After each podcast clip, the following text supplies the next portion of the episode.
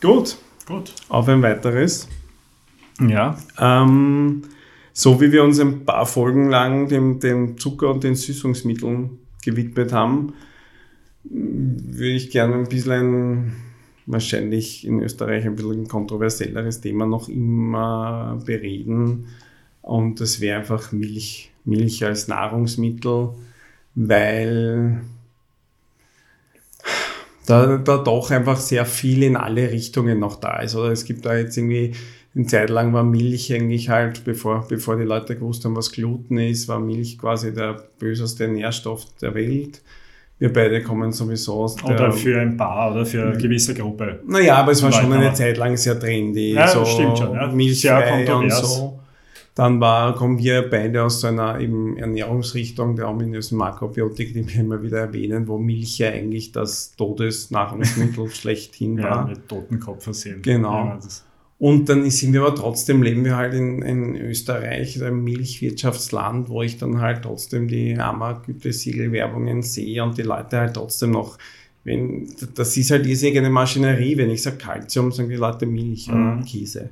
ja, das ist Milch, sehr, Käse. sehr verankert. Ja. Ähm, es gibt ja bei uns auch, muss ich sagen, noch immer sehr viele so, was ich auch faszinierend finde, eben sehr viele Vegetarier, wo Mhm. man sagt, eigentlich halt sehr viel Milchprodukte zu sich nehmen, Ja. aber, aber das eigentlich halt aus ökologisch, tiertechnischen Gründen kein Fleisch essen. Was- Das, das wird fast, es wird ja fast besser, was in so milchbetonte Ernährungsform, gell? So, so Laktoernährung. Ja, ja. Weil diese klassische vegetarische Nahrung, ich meine, das, das sind die meisten, ja, und ovo-lacto-vegetarische Nahrung, das ist in sich schon ein bisschen ein Widerspruch, aber das ist ein anderes Thema. Aber du hast vollkommen recht, die, die klassischen Vegetarier essen fast überdimensional viele Kuhmilchprodukte. naja, weil da ist Weil, weil das Käse Fleisch, oder? viel- Fleisch, Fisch Genau. fallen weg und das wird eigentlich kompensiert mit Käse in erster Linie. Ganz viel Käse. Ja, weil Eier sind dann auch ein bisschen im Hintergrund. Na, Das sind vor allem Milchprodukte. Ja. Oder? Na, und vor allem Eier werden ja meistens, muss man sagen, also alle Nicht-Sportler, die ich kenne, konsumieren ja Eier in, in, in Einzeldosen. Also da isst man ein, zwei Eier. Mhm. Alle Sportler, die ich kenne, machen, was ich da gesagt man dann immer vor fünf Eiern macht man die Pfanne nicht warm, aber, aber, ähm, aber im Vergleich wird halt Milch mehr gleich, sind ja gleich viel mehr Mengen. Ja. Dann auch noch irgendwelche Milchgetränke, Milch in den Kaffee, ja, ja. Da Ähm, kommt viel zusammen. kommt schon viel zusammen. Aber vielleicht, weil du auch am Anfang gemeint hast, stimmt, wir kommen aus dieser Ecke, oder? Bei Makrobiotik, Ja. kein Thema, Milchprodukte. Es war eine tolle Erfahrung sicher auch, oder? Für uns beide. Ich meine, das können wir ja dann noch einfließen lassen, wie, ja, in welcher Ja, ja. Richtung. Aber ich finde jetzt äh, von so, meine Wahrnehmung ist die, dass jetzt im Zuge der Vegan-Mania ist dieses Thema fast noch kontroverser diskutiert. Ich, oder? ich würde gern, ist- ich würde Ja. gern dazu nehmen, fast sogar, wie wir gesagt haben, Zucker und Süßungsmittel, würde ich ja jetzt fast sogar sagen Milch und Milchersatz. Mhm. Weil ich muss jetzt sagen, das würde ich dann auch gerne ansprechen, ich finde es ja dann oft kritischer, genauso wenn ich jetzt dann irgendwie eine Gallone Sojamilch am Tag trinke und Mhm. mir dann denke, oh, das ist jetzt, das ist Ja, ja. jetzt wertvoll. Mhm. Ähm, Genau. Vielleicht, wenn wir so, ich muss sagen, wenn ich jetzt von mir selber rede und, und der Zeit, in der man aufgewachsen ist, war damals schon Milch und noch was sehr total ähm, wär, ein tolles Nahrungsmittel, oder? ja, da hat's unbedingt. Also in meiner Kindheit auf jeden Fall. Ja. Und ich muss auch sagen, wie ich dann eingestiegen bin in, in Sport und mich so ein bisschen mit Nahrung beschäftigt habe, war das schon auch immer noch damals in allen Zeitschriften, dass Milch natürlich einfach nährstoffdichter ist und darum trinkt man, weiß ich nicht, alle Eiweißshakes mit Milch und am besten trinkt man überhaupt den ganzen Tag nur Milch und so. Und ich muss auch sagen, ich habe in meiner, in, gerade in meiner Jugend wahnsinnig viel Milch eigentlich getrunken. Ähm, Aber gab es zu deiner Zeit die, ich meine, es sind ja ein paar Jahre zwischen uns, aber gab es in der Schule Schulmilch, Kakao? Ja, ja, Schulmilch gab es auch. Vanillemilch, die beiden Kakao Lager? und Also zum Beispiel in meinem Vanillemilch hat es bei mir noch nicht gegeben. ja, das war schon Also das war, da war Kuhmilch und Kakao. Das waren die zwei Lager. Milch und Ja, Kakao. Ja. Genau. Du, man war mit Kakao ein bisschen verböhnt fast. Na, man muss sagen, es Das war- gab bei uns, echt bei uns gab es Vanillemilch, Kakao und Milch, Mhm. was aber zur Folge hatte, dass es eigentlich Milch per se gar nicht gab. Weil niemand hätte jetzt Milchbackeln bestellt, mhm. wenn da Kakao oder Vanillemilch haben. Ja, das stimmt. Ich muss auch sagen, ich glaube, ich kann, man hat ja nur so Geschmäcke dann in Erinnerung. Ich glaube, wenn ich jetzt heute ein Backel Vanillemilch trinken müsste, würde ich das vom Süßgehalt gar nicht. Das ist circa so wie ein Dreh- und Trink auf Milchbasis sozusagen. ja, genau. Ja. Ähm, mhm. ja, ja, Schulmilch war damals noch gang und gäbe. Nein, aber war ein volles Thema, wurde gehypt und, und muss man auch ehrlich sagen, ich meine, Gott sei Dank gibt es jetzt immer mehr ernährungsaffine Menschen, die das alles hinterfragen und und das wollen wir ja jetzt auch im Anschluss tun. Ja, so relativ pragmatisch, auch pro, contra, prasseln irrsinnig viele gegenteilige Dinge ein. Aber ich, äh, ich, ich finde, was, was die, die, die, die Milch selber betrifft, äh, ist ja in der modernen Ernährungswissenschaft noch immer größte Begeisterung. Also da hat es eigentlich fortgesetzt bis zum heutigen Tag. Ja? Also da wird ja ganz stark gehypt. Ich glaube, ja, das ist ja, ist ja auch so ein bisschen, das ist ja ein, ein bisschen das Problem. Wir, wir leben ja derzeit in so einer schon sehr interessanten Informationsgesellschaft, weil es ist so, es gibt wahnsinnig viel Information, wahnsinnig viel Missinformation und dann irgendwie so Mischdinge dazwischen und, und ähm, ich, ich muss sagen, es, mir kommt teilweise fast so vor, dass, dass derzeit so mit jedem Trend, den es gibt, gibt es dann quasi den Gegentrend aus Prinzip. Also mhm. genauso wie das jetzt halt zum Beispiel halt, wenn wir mal über Gluten reden, derselbe Fall ist, mhm. wo aus einer intelligenten, also zuerst einmal muss man sagen, aus einem Problem heraus, aus einer Intoleranz man dann draufkommt, es gibt vielleicht Unverträglichkeiten, auf dem heraus dann Schlüsse zieht, dass man vielleicht durch Überkonsum Unverträglichkeiten entwickeln könnte und das vielleicht generell daher von vornherein mit Bedacht essen sollte. Mhm. Aus einem, was ja ein intelligentes Gedankenzugang ist, ähm, gibt es dann in so zwei Richtungen. Die einen, die dann einfach völlig unreflektiert sagen, das ist Gift. Und, und aus dem Problem, heraus dann, ja, genau. und aus dem, und genau, dann ist alles, alles ist alles glutenbedingt. Gluten, alles ja. ist glutenbedingt. Ähm, das erinnert mich, da gibt es ein, ein, äh, so ein Komödie mit dem, also wo, wo der, der, Charakter am Anfang vom Film dann sagt, er hat sein Leben verändert, er ernährt sich jetzt glutenfrei. Und dann fragt ihn sein Freund, was, was sind eigentlich Gluten? Und er sagt, Gluten ist alles, was schlecht ist. Und alles, was er jetzt, er lässt alles, was schlecht ist in seinem Leben weg und dadurch ist er jetzt glutenfrei. Also zum Beispiel, der nächste Termin macht ihm total Stress. Das sind irgendwie Gluten in seinem Leben. Und das lässt er jetzt das ist großartig, ist alles Ehrlich. gut. Aber ähm, Genau, und dann gibt es aber auf der anderen dann, Seite die mahnende Stimme. Weil jetzt kommt und, natürlich, jetzt kommt ja. die Ernährungswissenschaft, die sagt, das ist eigentlich ein Blödsinn. Komplett Weil es gibt ja. Zöliakie oder nicht. Genau. Darum stimmt das nicht und ansonsten ist Getreide total wertvoll und irrsinnig mhm. reich an Mineralen und Nährstoffen und dann lesen Leute dann diese Sachen und lesen dann irgendwie auf Meta.de irgendwas, was weiß ich was und sagen dann, uh, ich habe jetzt eine Studie gelesen, dass alles ein Blödsinn, geht erst recht. Und dasselbe genau. ist ja mit, mit Milch genauso. Also ja. da ist so auf der einen Seite die, die völlig unreflektiert irgendwas sagen, dann ist in der Mitte schon ein Gedankenkonstrukt, das Sinn macht, wo man mhm. sagt, vielleicht sollte man den Konsum hinterfragen. Wie jeden Konsum sollte ich ja jetzt ja. bei allem machen. Und dann aber die Gegenbewegung, die sagt, nein, am besten vier Liter Milch am Tag, weil gut für die Knochen, gut für die Muskulatur, gut für alles mhm. eigentlich und für mhm. die Landwirtschaft vor allem halt. Ja.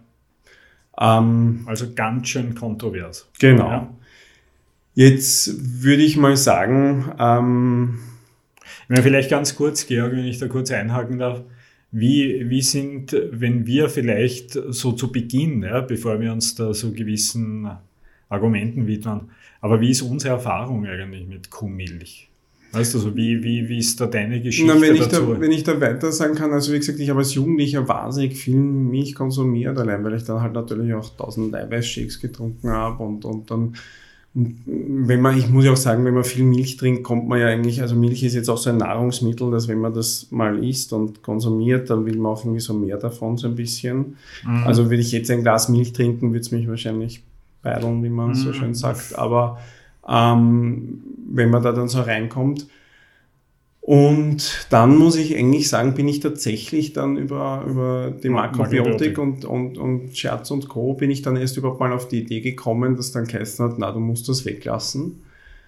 Ähm, was war denn da das Argument, das dir noch in Erinnerung ist? Naja, das eine war, was mal zuerst, was natürlich, was für mich sehr passend war schon, war eben halt dieses, also primär dieses Verschleimende. Mhm kühlende, ähm, also quasi diese, diese, diese fünf Elemente Wirkung der Milch. Mhm. Und ich muss eigentlich sagen, rückwirkend betrachtet, weil ich habe dann ganz viele Dinge da ausprobiert, auch in diesem Zug. Ähm, ich habe ewig lange dann eigentlich Milchprodukte total aus meinem Leben verbannt. Mhm. Ich muss sagen, ich habe dann vereinzelt Käse eher wie ein Gewürz behandelt dass mhm. man sagt, man verwendet Käse für Geschmacksbetonung, oder so, so zum, Beispiel sowas, oder, ja. ja. Ähm, und habe erst eigentlich, das ist gar nicht so lange her, vereinzelt wieder begonnen, ähm, zum Beispiel halt griechisches Joghurt oder Skür in, meinen, in meine normale Nahrung zu integrieren und sonst eigentlich Milch nur in Form von äh, Genusssachen. Also wie wenn ich jetzt sage, ich esse jetzt ein Tiegel Eis, dann weiß ich sowieso, dass das schon keine intelligente Nahrungsentscheidung ist, sondern das mache ich jetzt halt aus, aus Seelengründen sozusagen. Aber ich habe, muss man sagen, wirklich nachhaltig Milch noch immer aus meiner, aus meiner Alltagsernährung gestrichen, weil. Also du meinst jetzt Milch plus Produkte auch, oder? Milch plus, also ich meine, was bei mir, was man sagen muss, was mittlerweile wieder dazugekommen ist, kann ich sagen, ist vereinzelt entweder griechisches Joghurt oder Skyr, eigentlich jetzt häufiger. Ähm, in irgendwelchen Dessertvariationen als Ausnahme und ich muss sonst sagen. Käse? Ist, ist das sehr wenig. Ich bin aber jetzt auch, ich bin auch so ein schlechter Käseesser. Also ich bin auch der, wenn es irgendwie so Käsebretter oder so Käsevariationen, das kannst mich jagen damit. Das ist für mich mein Albtraum. Ähm, und ich muss auch sagen, dass ich jetzt zum Kochen, ich verwende hier und da Feta, ich verwende wenig, also Käse auch wenig. Ich bin, es ja. hat sich auch wieder sehr übrigt es ist wirklich, wenn man ganz ehrlich ist, ist halt äh, Whey-Protein kommt in meiner Nahrung vor immer wieder. Mhm. Aber dieses Isolat oder halt sagst, das ist halt durch diesen Filtrationsprozess ist da eigentlich auch keine Laktose mehr und so drin.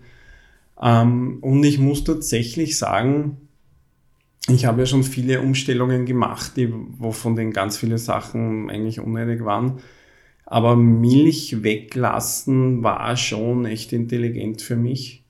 Einfach von, was, was von der ganzen Schleimproduktion, von meinem Hautbild her und so. Und ich muss eigentlich sagen, im Nachhinein betrachtet, hätte ich es eigentlich interessant gefunden, dass das eigentlich schon als Jugendlicher, wenn mir das irgendjemand gesagt hätte, mhm. oder auszuprobieren. Ich glaube, mhm. dass was zwar, ich muss jetzt auch sagen, dass jetzt vielleicht aus sportlichen Gründen kann man sagen, dass jetzt zu einer raschen Gewichtszunahme hohe Mengen an Vollmilch zu trinken natürlich hilft, weil es wahnsinnig kaloriendicht ja, das ist. ja einer der Effekte. Das war, das stimmt tatsächlich, wobei auch das würde ich jetzt heutzutage etwas anders machen. Ähm, aber ich glaube tatsächlich, dass mir das auch besser getan hätte, das früher wegzulassen. Ich muss auch sagen, dass Milch jetzt als Reinprodukt ist jetzt auch für, ist jetzt ich habe jetzt keine Unverträglichkeit, aber es ist auch nicht so, dass meine Verdauung sich wahnsinnig darüber freut, wenn ich jetzt unendlich mhm. viel Milchprodukte konsumiere. Das hat nicht so einen Stellenwert. Nach wie vor für dich und du hast profitiert. Genau, also das habe ich auch tatsächlich ja. beibehalten. Mhm. Ist auch was, was ich mir echt irgendwie so dafür, dass ich nicht aus einem ziemlichen Milchhaushalt kam, nachhaltig mhm. eigentlich ziemlich abgewöhnt habe. Interessanterweise bei mir ist es nämlich fast eins zu eins, ja, sehr vergleichbar weil ich auch ja, extrem viel Milch konsumiert als Kind, wirklich viel, Fruchtjoghurt, alles Mögliche. Also wobei man jetzt sagen muss, natürlich, immer man sagt immer, das, das klingt so, wie wenn es 100 Jahre her wäre, aber tatsächlich habe ich den Eindruck, dass gerade in den 80er und 90er Jahren die Produktpalette irrsinnig vergrößert wurde. Also ich weiß, ich meine, ich bin ja so Ende 60er geboren, aber in den 70er Jahren zum Beispiel waren also vielleicht, vielleicht äh, ist das jetzt eine falsche Wahrnehmung, aber Käsesorten, ja, das, das war schwierig. Regal. Das war Edamer Käse, Emmentaler Käse, Gouda, ähm, Dilsiter, Butterkäse, Punkt. Also Cam, ja, Camembert, was die da in der Dose da, diese Eckerln. Aber es gab ja diese französischen, äh, diese Käseauswahl, das gab es ja nicht. Das gab ja auch am Joghurtsektor. Das hat es ja nicht 50 Fruchtjoghurts gegeben, oder? Ich, ich weiß noch nicht, denn irgendwann, da gab es dann, damals gab es dann noch so diese Obstgarten- und Fruchtzeug-Variante und dann gab es irgendwie, dann war es irgendwie schon ganz toll, wie es auf einmal irgendwann Frofo gab, weil das war genau. dann Glasl genau. und das war total hip. Also es war eine, eine wesentlich geringere Produktpalette. Wenn ich mir auch jetzt heutzutage, muss man sagen, das Milchregal, das sind ja meistens, das ist ja nicht eins, sondern das mhm. sind ja zwei, sind zwei. drei. Ja, ja. Ähm, ist unvorstellbar. Ist. Also was ist da an Drinks, an Aufstrichen, an, an Variationen, an Joghurt-Variationen in allen undankbaren Varianten. Also du kannst als Konsument fast schwierig ohne Milchprodukt im Einkaufswagen rauszugehen, oder? Das ist so ein Hauptnahrungsmittel. Überschüttet mit der Info. Eigentlich. Aber ich meine, äh, ganz kurz zurück, ich habe auch sehr viel konsumiert und auch die Makrobiotik war dann irgendwie, aber da wird das nicht reflektiert, oder? Man hat sich einfach dieser makrobiotischen die Idee verpflichtet gefühlt irgendwie angeschlossen und dann, dann waren plötzlich die Milchprodukte weg. Aber ich kann es ähnlich über dir sagen. Das ist natürlich jetzt ein, ein irrsinnig wichtiger Erfahrungsprozess.